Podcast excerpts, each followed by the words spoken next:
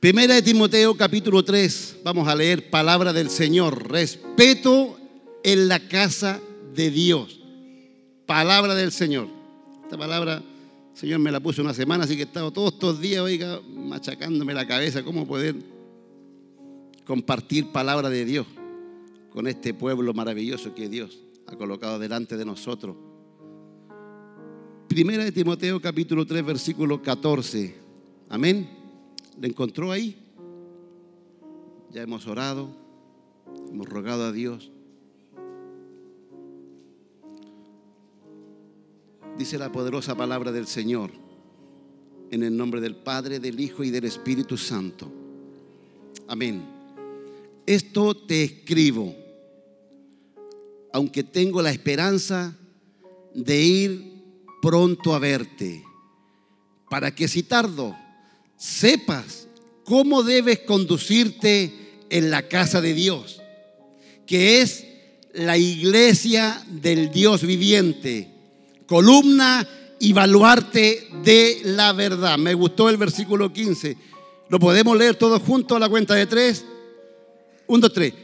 Para que si tardo sepas cómo debes conducirte en la casa de Dios, que es la iglesia del Dios viviente, columna y baluarte de la verdad. Amén, amén. Palabra del Señor. El otro día escuchaba en la radio Armonía, yo no sé cuánto escuchan Radio Armonía. Ahí levánteme la mano al menos uno ya que la escucha. Es una radio cristiana, es una radio evangélica. Evangélico, hay una radio. Oiga, levante, levantó uno en la mano pero hay una radio cristiana que nos educa, nos enseña y comparte alabanza y bendiciones, ¿ya? Y el otro día escuchaba una hermana que llamó a la radio para darle gracias al Señor y bendecir la radio, bendecir a los hermanos que están ahí en los micrófonos. A mí me gusta la radio y hay un proyecto de radio ahí que está pendiente, así que Dios bendiga a los locutores, a los programadores, ¿ah? no se me esté quedando. Y escuchaba a la hermana y decía, aló, buenas tardes hermano, ¿sabe? Que Jehová lo bendiga. ¿Ya? Amén, le dijo el hermano. Y Jehová lo guarde. Y empezó la hermana a darle todas las bendiciones acerca de, Jehová, Jehová, Jehová. Y por ahí yo estoy entendiendo. Y, el hermano en esas cosas raras pregunta. Y hermana le dice, ¿usted dónde se congrega? Y ella le dice, ¿sabe? Antes me congregaba en una iglesia pentecostal, evangélica. Pero me salí de ahí, dijo ella, porque sabe que era un desorden que nadie entendía. Era una falta de respeto. Oiga, cada cual hacía lo que bien le parecía, se parecían al pueblo de Israel no había respeto, un boche tremendo, nadie podía escuchar nada. Y empezó la hermana a dar unas descalificaciones a la iglesia evangélica, hermano. Y el locutor ahí callado, no, no habló palabras, callado, callado. Yo creo que a lo mejor algunos de los que hubiesen estado aquí hubiese estado hablando y dije, no, pero si la iglesia evangélica es la mejor y mi iglesia es la mejor, ¿verdad? No, es la mía nomás, ya. Que los hermanos son responsables, son respetuosos, son reverentes, tienen, tienen, ¿verdad? Todo eso es lo que, lo que significa estar en la casa de Dios. Tienen la verdad. Oiga, y la hermana empezó a descalificar de una manera tremenda. Y yo, ¿y usted dónde se congrega? Yo me congrego, dijo ella, en el salón del reino. Ah, ya. Me quedó clarito. Como dijo por ahí mi pastor, los TJ. ya, el tema que el hermano no le dijo nada. Colgó el teléfono, hermana, y el hermano de Radio Armonía habló a todos los hermanos, a la, fiel audiencia que tiene Radio Armonía. Y le dijo, yo podría haber hablado, dijo él, pero de verdad que lo que ella dijo de alguna manera identifica a los evangélicos. No en esta iglesia, yo no quiero que se ofenda, sino que en otra iglesia tienen mucha falta de respeto por la casa de Dios. Cada cual hace lo que quiere. En otro lado, están con el celular, distraídos, algunos colocándose a dormir, otros comiendo chicle. Cada cual hace cualquier cosa, pero menos se interesa por lo que el que está hablando aquí, aunque sea feo, habla igual. Entonces, él decía, ¿cuál es el testimonio que damos? Porque aquí podemos verlos todos hermosos, yo los veo todos hermosos. Pero afuera, ¿cómo es nuestro comportamiento quizás? Porque ella dice que allá en el salón del reino donde ella iba, no volaba ni una mosca, hermano. Aprendía ella, leía libros, estudiaba y se preparaba. Entonces, nos queda, y me quedaba esa parte de decir, yo creo que la iglesia de Jesucristo, la que verdaderamente Él compró, es una iglesia que se apasiona por Él. Amén. ¿Están acá? Oiga, ya, si me queda hora y media por predicar, así que no se me esté durmiendo. Entonces yo entendía, porque yo sé y creo, que usted y yo no estamos en cualquier lugar. Amén. Estamos en la casa de Dios. Y en la casa de Dios, ¿puede usted creer lo que hay bendición? En la casa de Dios hay vida. En la casa de Dios gobierna el Espíritu Santo de Dios. Y fue el mismo Señor quien lo dijo. Donde hubiesen dos o tres congregados en mi nombre, ahí estaré en medio. Y si Él está en medio, ¿qué tenemos que hacer nosotros? Estar atento, estar presto, estar dispuesto, estar anhelosos por por venir a adorar al Rey de Reyes y Señor de Señores. Entonces, este pasaje que, hemos leído, 1 Timoteo 3, 16, el apóstol Pablo, usted ya lo conoce, está aconsejando a un joven Timoteo acerca de cómo tiene que conducirse en la casa de Dios, cómo tiene que presentarse delante de Dios, cómo tiene que trazar la palabra de Dios. Porque sabe, iglesia amada, aquí no hay uno que la lleva, no, es, no son los pastores los que la llevan, no son los colaboradores que la llevan. Dios estableció la iglesia, nótese o comuníquese como iglesia el conjunto de hermanos que está en la casa de Dios, para revelar y para mostrar el amor, la gracia y el poder del Dios Todopoderoso. Dios te puede usar a ti. ¿Lo puedes creer?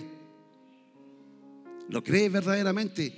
Que Dios puede usar tu vida como un instrumento de bendición si tú te dispones en venir siempre a la casa de Dios, no importando tu situación, tu condición, tu estatus, simplemente creyendo que esta casa, la casa de Dios, fue Él quien la estableció. ¿Cuántos pueden decir amén? Entonces Pablo aconseja a este joven Timoteo de cómo debe comportarse en la casa de Dios.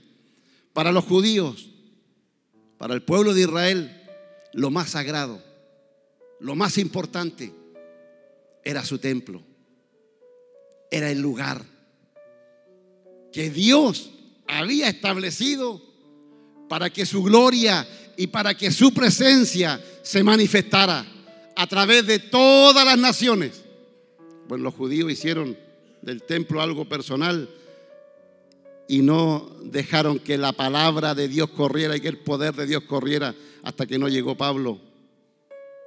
Y fue uno de los valientes que empezó a transmitir esta buena noticia que llegó a tu vida y que llegó a mi vida por gracia y por bendición del Señor. Santo sea el nombre del Señor. Entonces para los judíos era muy importante, era lo primordial, era lo sagrado. En Israel todo giraba en torno al templo. El pueblo de Dios, el pueblo de Israel, todo giraba en torno a la casa de Dios. Todo. Y yo pregunto en esta, en esta tarde, como mes de la familia, ¿qué significa para ti, para mí la palabra casa como templo de Dios? ¿Alguien puede decir qué significa tu casa para ti? Porque hay significado definido acerca de lo que significa casa como lugar de refugio, lugar de protección, lugar de seguridad. ¿O no es así tu casa? Es un lugar donde tú te encuentras con los tuyos. ¿Verdad que sí? Y tú te puedes cuidar, te puedes proteger con los tuyos cuando tienes problemas. ¿En quién te refugias tú si no en los de tu casa? ¿Con quién compartes de alguna forma? Pues hay un, hay un pensamiento que quiero, y es lo primero que tenía que decir, pero como estamos en vivo y en directo, sonríe que Dios le ama, lo voy a decir igual. Escucha bien, iglesia. La esposa de Cristo no puede ser adúltera, es pura e inmaculada. Tiene un solo hogar guarda con casta modestia la santidad de un solo lecho. Nos guarda a nosotros para Dios. Ella designa a los hijos a quienes ha dado a luz para el reino. Cualquiera que esté separado de la iglesia y unido a una adúltera, está separado de las promesas de la iglesia ni puede alcanzar las recompensas de Cristo. Quien abandone a la iglesia de Cristo es un extraño, es un profano, es un enemigo. Quien no tenga la iglesia por madre no puede tener más a Dios por padre. Es decir, la iglesia que estableció el Señor es sin duda para bendición. Yo no sé si tú has recibido bendición.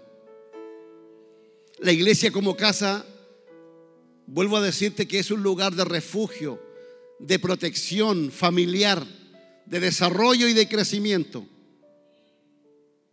Pregunto en esta hora, ¿era importante para Dios su templo?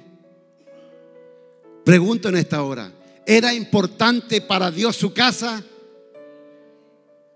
¿Cuántos pueden decir amén? Pero no lo diga porque yo le digo, diga amén. Sino que yo le pregunto, ¿era importante para Dios su casa?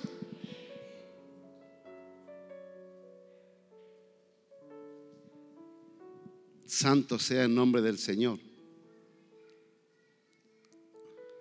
Pregunto nuevamente, me coloqué preguntón hoy día. Ser miembro de una iglesia ¿Es un asunto o cosa de preferencia personal?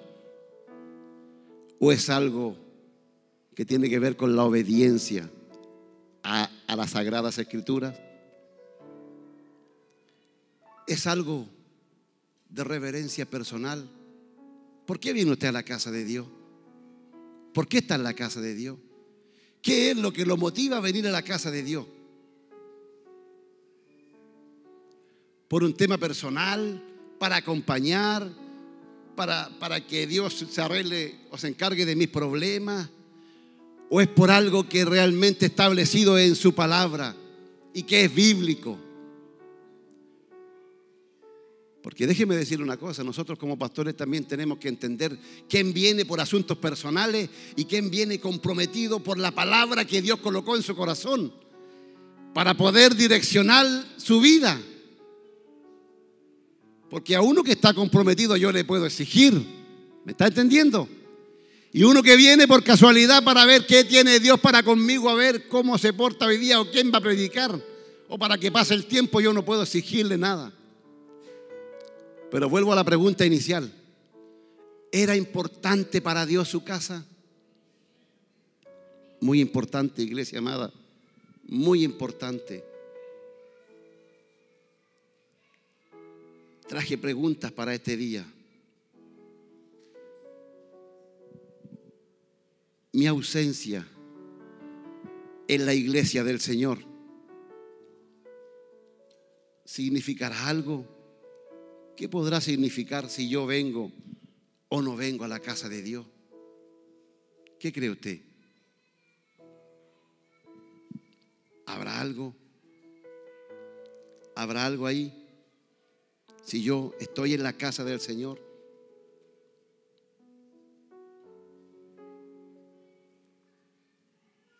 Bendito sea Dios.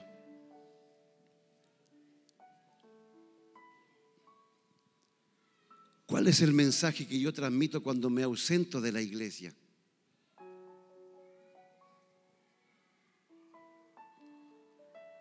¿Querré yo que mi iglesia crezca?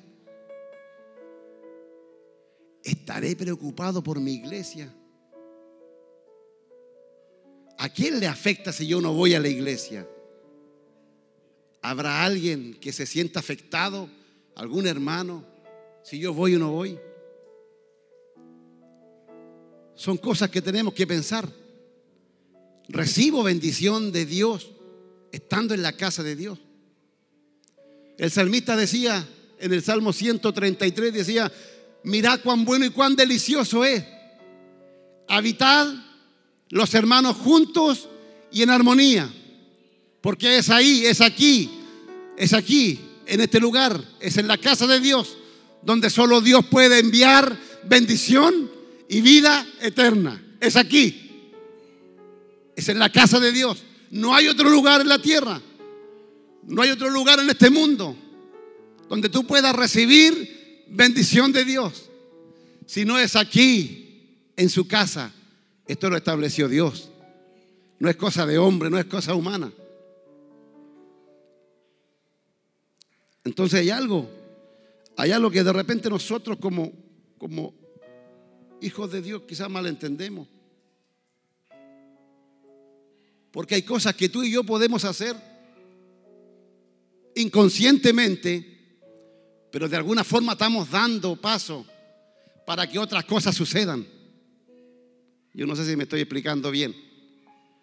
Cuando tú no te sientes comprometido, cuando tú no creas las promesas de Dios, entonces algo se está provocando en tu vida. Algo está dejando de funcionar. En alguien estás dejando de creer.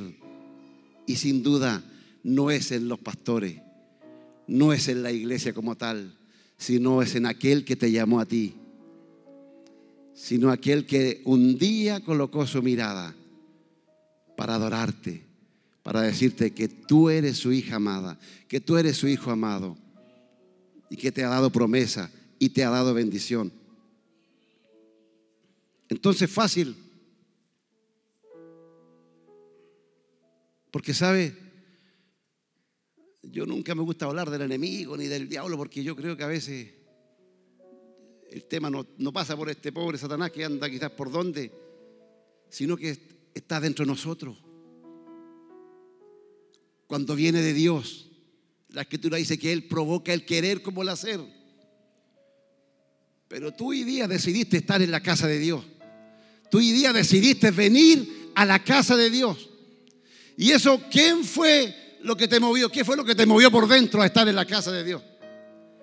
Hay algo que es inexplicable y es una presencia poderosa que nos insta a buscar, que nos insta a estar en su presencia, porque creemos, porque sabemos que es en este lugar donde solo Dios nos puede bendecir, donde solo Dios puede derramar su victoria.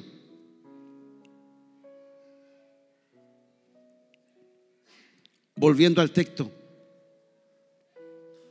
¿Cómo podemos agradar a Dios? ¿Y cómo podemos entender y saber para qué estamos en la casa del Señor? ¿A qué venimos a la casa de Dios? ¿Cuál es nuestro objetivo? ¿Cuál es el plan de Dios? Porque Dios tiene un plan para con cada uno de nosotros dentro de todas nuestras circunstancias existenciales de vida. Cada cual tiene sus problemas. Sí, yo tengo problemas. Yo no sé quién más tiene problemas. Pero en todo eso, estando en la casa de Dios, viniendo a la casa de Dios, con el respeto que creo yo se merece reverentemente sabiendo que Él está en su santo templo. Y quiero compartir ahí varios versículos de cómo debe ser mi comportamiento en la casa del Señor.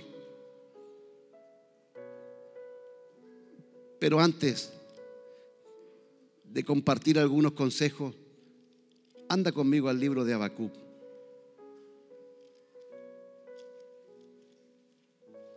Perdón, perdón, Salmo 84. Salmo 84. En el Antiguo Testamento dice la Escritura que había un grupo de hombres que anhelaba estar en la casa de Dios. Pero por alguna circunstancia se les prohibió de entrar en la casa de Dios. Y dice el escritor, cuán amables son tus moradas, oh Jehová de los ejércitos. Anhela mi alma y aún ardientemente desea los atrios de Jehová. Mire, el deseo de ellos era simplemente estar en el patio, ni siquiera en el templo santo, estar afuera solamente. Con el hecho de estar afuera en el patio, ellos se sentían bendecidos.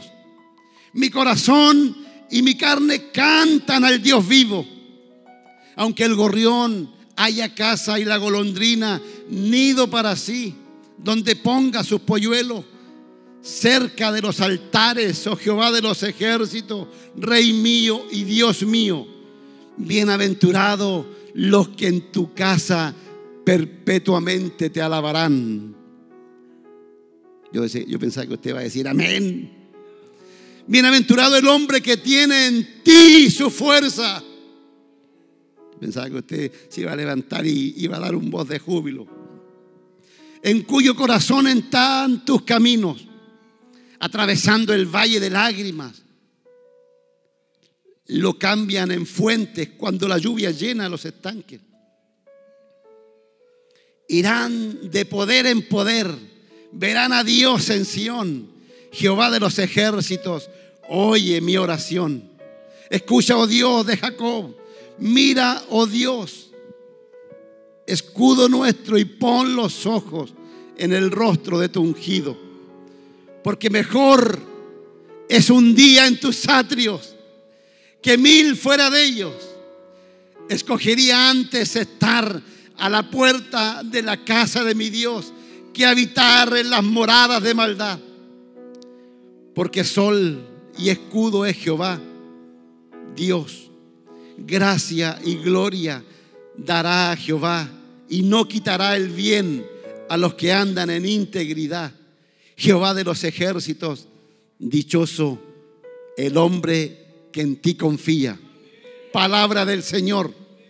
Estas palabras son de alguien que no podía entrar a la casa de Dios. Son de alguien que anhelaba y deseaba con todo su corazón, pero le era prohibido. Pues tú y yo tenemos la oportunidad. Nadie lo cerró las puertas y cuando llegamos el hermano abrió con todo cariño las puertas y tú entraste a la casa del Señor. Yo te pregunto, ¿qué has hecho hasta ahora en la casa de Dios? ¿Qué estamos haciendo en la casa de Dios? ¿Cómo debe ser mi comportamiento en la casa de Dios? ¿De qué forma debo comportarme sabiendo que hay un Señor, Dios Todopoderoso, que tiene sus oídos atentos, que tiene sus ojos que tiene sus manos, que tiene sus pies y que está presto para ir en tu ayuda, para ir en tu socorro, para hacer, yo no sé qué tipo de necesidad, de qué forma Dios podrá ayudarte, yo no sé tú cómo has llegado a la casa de Dios. Pero cuando vengas a la casa de Dios, toma estos consejos. No vengas por venir. Él está esperando él está esperando a su novia. Él la está esperando para que su novia venga a deleitarse con él. Salmo 122, versículo 1. Salmo 122, versículo 1 dice, Yo me alegré con los que decían, ¿qué decían? Yo me alegré con los que decían a la casa de Jehová iremos. Alegría de asistir a la casa de Dios. Alegría de saber que mi amado me está esperando. Yo no sé si tú vienes con alegría. Porque sabe que eso tiene que reflejarse como consejo cuando vengas a la casa de Dios, ven con el rostro alegre, porque eso habla de un corazón alegre. Haz cuenta que está el rey aquí, que está la autoridad máxima, que está el rey de reyes y señor de señores. Y ese motivo es suficiente para que mi corazón se alegre en eso de venir a la casa de Dios, no a traerle problemas, no a traerle excusa, no a traerle petitorio, sino a deleitarme porque está el más grande de los grandes, el rey de reyes y señor de señores. Yo no sé si puedes darle un aplauso al Señor. Alégrate, ven alegre a la casa de Dios. Ven con devoción, entrega una ofrenda de agradecimiento salga de casa con la voluntad de adorar. Yo imagino los músicos, me imagino los hermanos que tocan. Yo, yo sé que, me imagino que ellos están ansiosos de llegar a la casa, ¿cierto? Me imagino que ellos están expectantes por venir a la casa a encontrarse con su amado. Me imagino que tú, los que han recibido, los que hemos recibido de alguna forma un milagro, ¿cuántos han recibido milagro? ¿Cuántos han, abierto? ¿Cuántos vieron que las puertas se le abrieron? ¿Cuánto, han entendido que era imposible obtener algo? Pero Dios, que hace lo imposible, da la respuesta, revierte los diagnósticos. Él hace como Él quiere, porque Él es Dios. Y cuando yo entiendo, cuando yo entiendo que yo con mis fuerzas no puedo hacer nada, entonces yo tengo que venir a la casa con alegría, porque lo que yo no puedo hacer, Él lo hará por mí. Lo que yo no puedo comprender, Él lo comprenderá por mí. Yo lo que no puedo tomar, Él lo tomará por mí. ¿Te das cuenta? Ven alegre a la casa de Dios. Alégrate, sonríe, porque Él está en su santo templo. Procura llegar temprano y también es para mí eso. Porque de verdad, no hagamos esperar a Dios. Seamos diligentes para venir a la casa de Dios. Oiga, cuando lo cita el doctor, cuando tenemos que ir a buscar un cheque o a que nos paguen algo, oiga, estamos una hora antes. ¿O no? Cuando, cuando tú te citas el doctor, ¿cuánto tiempo estás antes esperando ahí? Y hay que esperar dos, tres horas. Yo estuve el otro día ocho horas esperando ahí en el hospital. No, no, no, no es de esta operación, de la anterior, hermano. Esperando ahí que me atendieran. Cuando lleguemos a la casa de Dios, vengamos con esa actitud de saber que Él está aquí y que Él contestará, de que Él se alegrará, porque cuando tú vienes alegre a la casa de Dios, ¿sabes lo que haces? Alegras el corazón de papá. Cuando tú levantas una voz, un clamor, un aleluya, un santo su nombre y levantas tus manos, ¿sabes cómo se rompen las cadenas en el ambiente espiritual? ¿Sabe cómo la gloria de Dios cae cuando alguien levanta las manos en agradecimiento? Pero no por lo que va a tener, no por lo que va a obtener, sino porque en fe ya cree que lo tiene, porque eso es hombre y mujer de fe. Aquel que antes que las cosas se provoquen, ya la está moviendo en el ámbito espiritual. Santo sea el nombre del Señor. Bueno es Dios, bueno es Dios. ¿Cuánto puede decir que bueno es el Señor? Oye, voy a ir rápido porque ya me están mirando y yo no he predicado nada. Me entregaron tarde el púlpito, pastor. hay que conversar, que conversarlo. Lleguemos a las ocho en cuarto. A los hermanos que están encargados, por favor, ocho en cuarto, empiece. Si no hay nadie, empiece igual. Porque el culto no es para el hermano. Ya dijimos, el culto es para papá. ¿Sí? Amén. Claro, si no es para mí, pues, hermano. Si yo soy menos que la nada, sí, dejo de respirar y muero. Pero Él sigue, Porque Él es real, Él es vivo, Él te mueve todos los días, todas las mañanas, renueva su misericordia. Con todo respeto, mi pastor, yo sé que usted está transmitiendo, está predicando acerca de Eclesiastés, me voy a tomar un momento, yo sé que no va a ser la misma sabiduría, pero Eclesiastés 5.1, ya. Cuando fueres a la casa de Dios, guarda tu pie, acércate más, ¿para qué cosa? Para hoy, ¿está acá o no? Yo pensé que se habían ido. Acércate más para oír que para dar el sacrificio de los necios, porque no saben que hacen mal. Llegar temprano al templo, uno de los hábitos que debemos inculcar, no tan solo nosotros, a nuestra familia, es acudir al templo llegando temprano y dispuesto para la adoración al único Dios. Al asistir al templo estaremos dispuestos a estar cerca de Dios y escuchar sus consejos escuchar lo que Dios tiene para nosotros. Seamos diligentes, iglesia amada. Seamos diligentes. No seamos como en aquel tiempo. No hagamos cosas por hacer. No hagamos cosas humanamente. No, hagamos porque hay algo que nos mueve por dentro de venir a la casa de Dios. Si tú crees que es el que te llena, está aquí en esta hora, pues Él te está llenando. Él está supliendo tu fuerza. Él te está dando sabiduría y conocimiento. Santo, santo es el Señor. Primera de Corintios 14, 40. Pero hágase todo decentemente y con orden. Respete. Evitemos, iglesia amada, cualquier cosa que nos pueda distraer.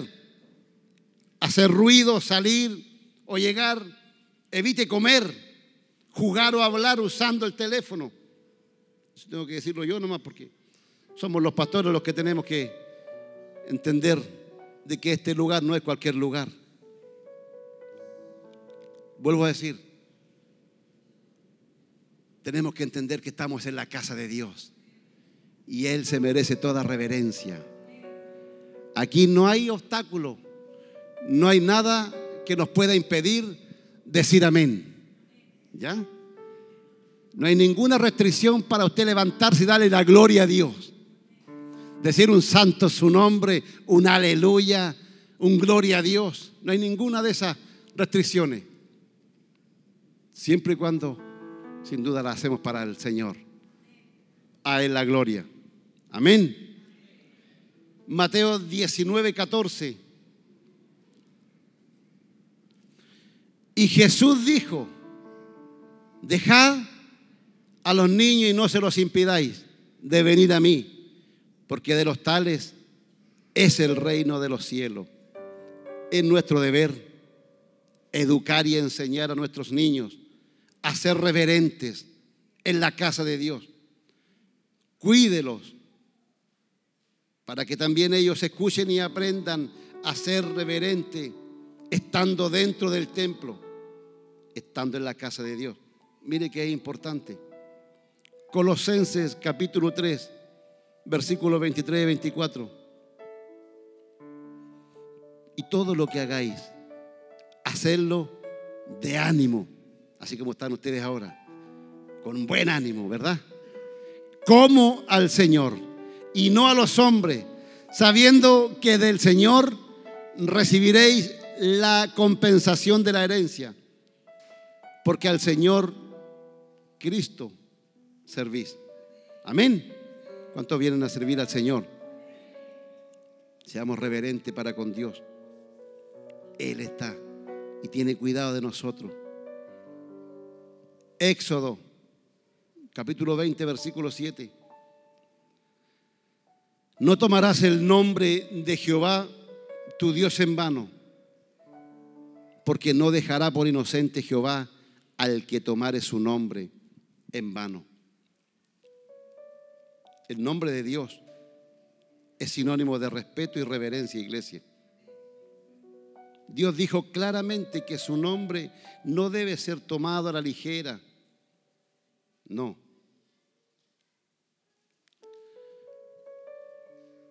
Yo quiero enfatizar. Yo, de verdad que anhelo en mi corazón que la, la iglesia eh, sea una iglesia que, que se manifieste con sus acciones. Manifieste lo que trae usted. Porque eso agrada a Dios. Eso alegra el corazón de Dios. Eso da a entender a Dios que usted le está creyendo. Que usted está adorándole y bendiciendo su nombre. Cambie su actitud, iglesia. Cambiemos la actitud. De la puerta hacia adelante y de aquí hacia atrás. Cuando vengamos a la casa de Dios, siempre tengamos en cuenta y sepamos que Él está aquí. Que nada es mecánicamente. Aquí no hay ninguna estructura. Él es soberano. Y Él hace como Él quiere. Con quien quiere. Él derrama su bendición a aquellos, vuelvo a decir, que están prestos y dispuestos a oír y recibir esta promesa y esta tremenda bendición. Los dones y los talentos creo yo que están en la iglesia para bendecir la iglesia. Imagínate que fuera de alguien personal. Es decir, yo tengo un don de milagro. Yo creo que Dios reparte dones a cada ser humano. Pero esos dones saben que son y sirven como instrumento para que la gloria de Dios se manifieste, para que la gloria de Dios se revele a la vida de aquellos que necesitan realmente bendición de Dios. Si tú estás presto, si tú estás dispuesto a recibir bendición de Dios, recibir ministerio y dones y talentos de parte de Dios, pues Dios te los va a dar. Porque la iglesia necesita la iglesia es el único lugar donde está bendecida. Es el único lugar donde hay respuesta. Bendito sea el nombre del Señor. Salmo 119, versículo 105.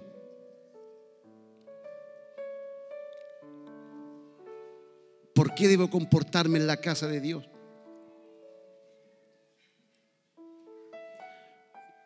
porque aquí está su palabra.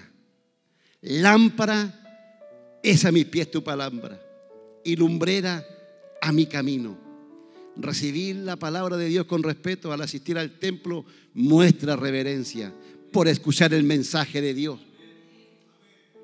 Vuelvo a decir otra vez, recibir la palabra de Dios con respeto al asistir al templo muestra reverencia por escuchar el mensaje de Dios y el consejo que tiene Dios para tu vida. Traiga su Biblia y su cuaderno de apuntes. Úselos con todo respeto y recuerde que es la palabra de Dios que alumbra su camino. Es la palabra de Dios que lo guía. Ella es palabra, ella es lumbrera vengamos a la casa de Dios, traigamos nuestros oídos prestos porque hay consejo de parte de Dios. Yo no sé cómo se va a presentar tu mañana. Pero si tienes palabra de Dios en tu corazón, en tu vida, sabrás que esa palabra se hará efectiva cuando tú la crees y puedas manifestarte delante del problema. ¿Tú lo puedes creer? Puede ser está aquí para bendecir a su pueblo. Él está aquí para sustentarnos.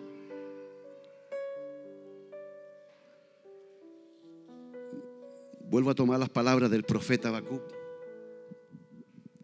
Jehová está en su santo templo. ¿Cuántos pueden creer que Él está aquí? Dios sigue en su trono. No tenemos necesidad de dudar ni quejarnos, porque Él reina e interviene al profeta, en este caso Abacú. ¿Sabes? El profeta Abacú creía que Dios no podía intervenir. Es más, el profeta pensaba que Dios no estaba interesado en la vida del ser humano. ¿Sabías tú eso? Pero caminando, caminando, el profeta se da cuenta cuán importante es para Dios su casa. Más aún, el profeta se da cuenta cuán importante eres tú para Dios. Bendito sea el nombre del Señor. ¿Tú crees que eres importante para Dios? Pues Dios te dice que tú eres la niña de sus ojos.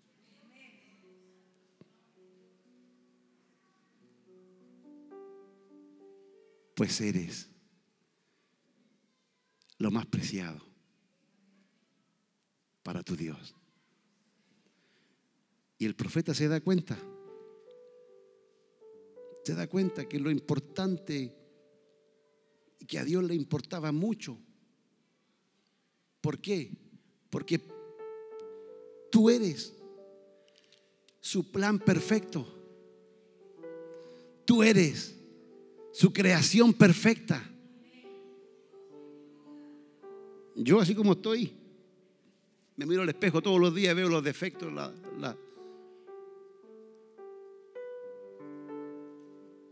pero pongo la escritura por delante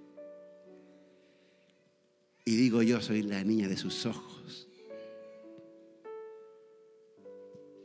Y creo a todas esas promesas que Dios tiene para mi vida.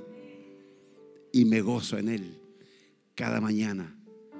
Me levanto creyendo que Él cuida a los míos, que Él cuida a mi familia, que Él me guardará en todo. Mire que es importante creer a lo que Dios tiene y el profeta se da cuenta que para Dios tú eres su plan al tiempo de Dios. Todo se cumplirá. Es por ello que dice en Habacuc que el justo vive por fe. El justo vive por fe y por fe andamos. Si nos miramos a nosotros o las circunstancias, nos desanimamos. Pero si miramos a Dios por fe, la victoria es nuestra.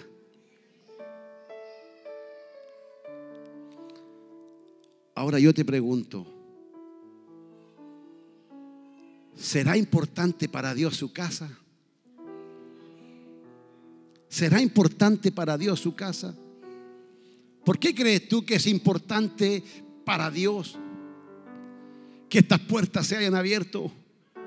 Y Dios buscó hombres insignificantes como nosotros y nos colocó así un poquito de fe y creímos que Dios tenía algo especial. Porque Dios busca un corazón que le crea a Él para que su plan y su obra se siga desarrollando. Y si tú no le crees a Dios, pues Dios buscará otro.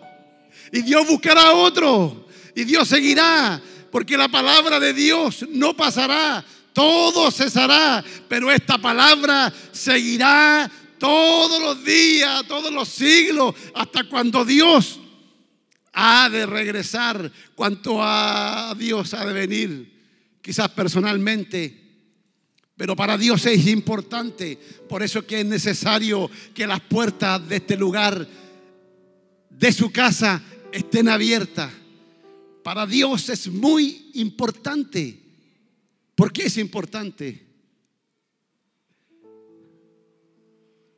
¿Por qué crees tú que es importante? ¿Alguien me puede decir?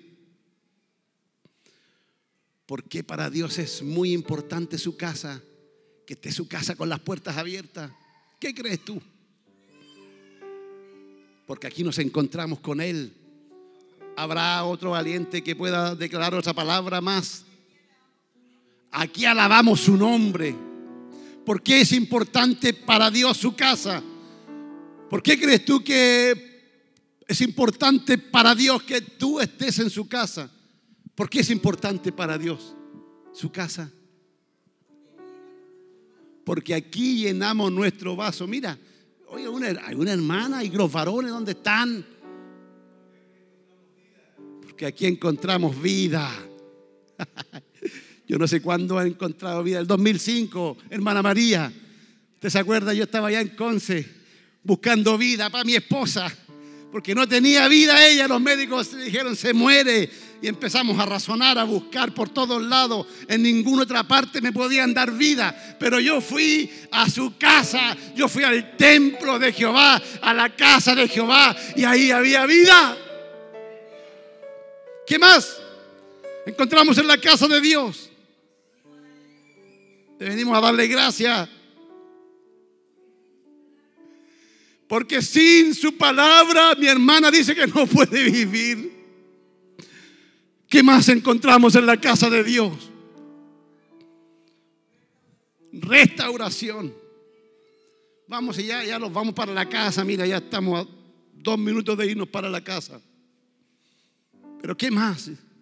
Aliméntate en esta hora, aliméntate de la palabra de Dios. ¿Qué más encontramos aquí? ¿Qué encontraste tú aquí en la casa de Dios cuando tú llegaste por primera vez a la casa? Cuando alguien te habló del Señor Jesucristo.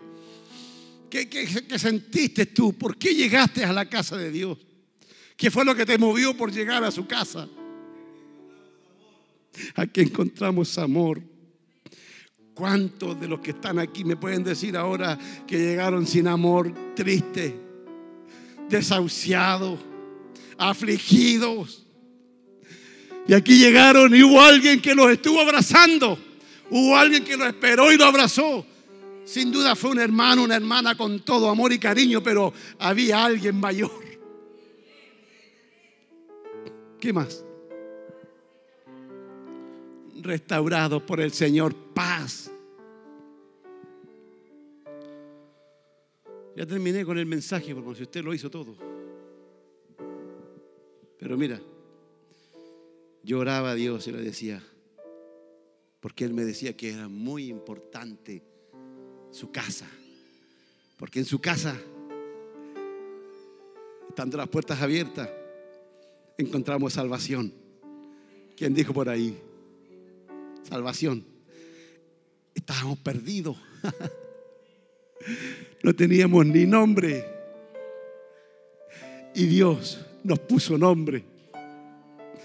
Encontramos libertad porque éramos esclavos del pecado.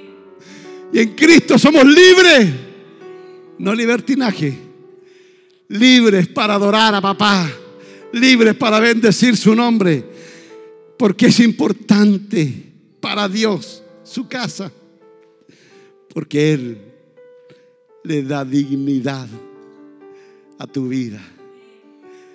Él le dio dignidad a mi vida y adoro a Dios. Era un don nadie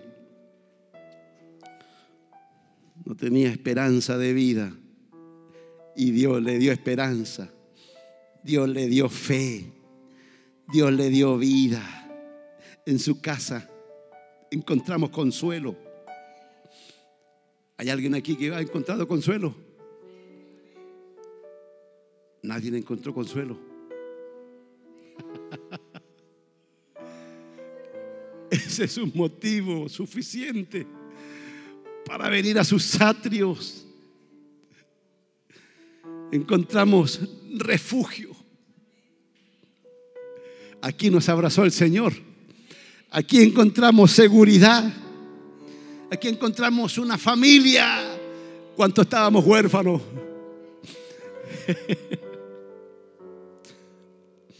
encontramos hermanos. La casa de Dios. Él nos acogió. Él abrió sus brazos para los desamparados, para los últimos, y nos llenó de amor. Nos dio respuesta. Transformación. Bendición. Cambios. Bendito sea el Señor. Encontramos el camino. ¿Cuántos caminamos sin rumbo? sin dirección. Estábamos desorientados. Pero Él nos alineó. Nos dijo a contar de este día. Bueno, a mí me dijo el Señor. A contar de este día, Sergio, tú caminarás por aquí. Porque yo te doy vida ahora. Y yo dije, gracias Señor. Por eso, cuando vengo yo a la casa de Dios, yo vengo que soy un agradecido de Dios. Porque aquí encontré respuesta. El mundo no me dio respuesta. El mundo no pudo solucionar mi problema. El mundo no tiene respuesta. Porque las respuestas están aquí en la casa de Dios. Las respuestas están en su lugar santo. Por eso dijo el salmista, yo me alegré con los que decían, a la casa de Jehová iremos. ¿Te alegras tú? Porque ahí encontramos el tesoro más preciado. ¿Cuál es la importancia ahora? ¿Tiene importancia para Dios su casa? Quizás tú no has encontrado respuesta, pues Dios la tiene. Hay pasajes que hemos leído